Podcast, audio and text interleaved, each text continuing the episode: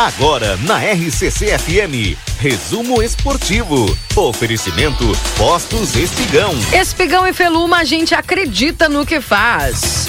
Trazendo para vocês aqui as informações do resumo esportivo. E olha, o resumo esportivo trazendo para nós aqui o destaque no Brasileirão, que está sendo já disputado aí pelos times que estão na Série A do Campeonato Brasileiro. E, obviamente, eu começo falando a respeito do Grêmio.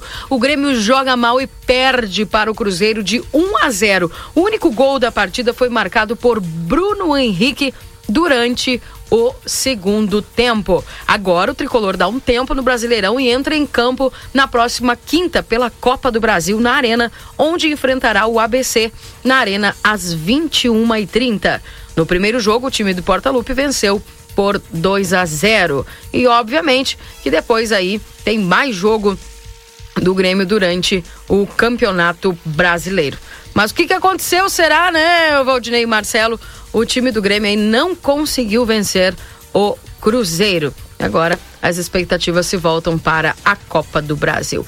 Falando de Maurício também, obviamente, não tem como falar do Internacional sem falar do Maurício, que entrou, mudou o jogo e garantiu a vitória do Internacional sobre o Flamengo. Num jogo de dois gols de placa, o Colorado venceu o Rubro Negro por 2 a 1 um de virada pela segunda rodada do Campeonato Brasileiro. Em um dos grandes jogos desse início do campeonato, o Inter venceu o Flamengo nesse domingo por 2 a 1 um. Foi de virada no Beira Rio. Gerson abriu o placar, abre o parênteses aqui, que golaço do Gerson, né? Meu filho tava falando com o Luquinhas aqui, de como é que a zaga do Inter deixou o rapaz fazer tudo aquilo ali. Mas enfim, fecha parênteses. Maurício saiu do banco e mudou a partida, tendo marcado dois gols da vitória colorada pela segunda rodada.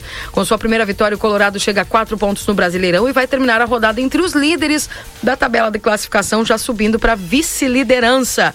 O rubro-negro continua com três pontos e vai perder posições no complemento da rodada, já tendo caído para a quarta colocação. O Inter volta a campo na quinta-feira, quando visita o CSA e joga pelo empate para avançar na Copa do Brasil. Tá aí, então, portanto, o Internacional, que agora também foca como o Grêmio na Copa do Brasil.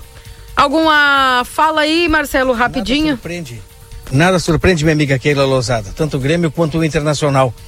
É, sinceramente, é, é, falando, é, tem que se ter calma, né? Principalmente nesse início de campeonato onde qualquer ponto é perdido. Conversava com um amigo que dizia, olha, empatar com o Flamengo nessa, nesse jogo vai ser um baita de um resultado. Hum. A gente sabe que é complicado jogar contra o, o Flamengo, mas em se tratando de campeonato brasileiro, que é um campeonato longo, que é um campeonato é, bastante disputado, qualquer ponto é preciso e a vitória tinha que ser é, conseguida nesse jogo. Não tinha como. Empate nunca, jamais. É um bom resultado em casa. Qualquer ponto conta. Lá no final, o perdido neste início vai fazer falta, minha amiga Keila Lozada. É, com certeza.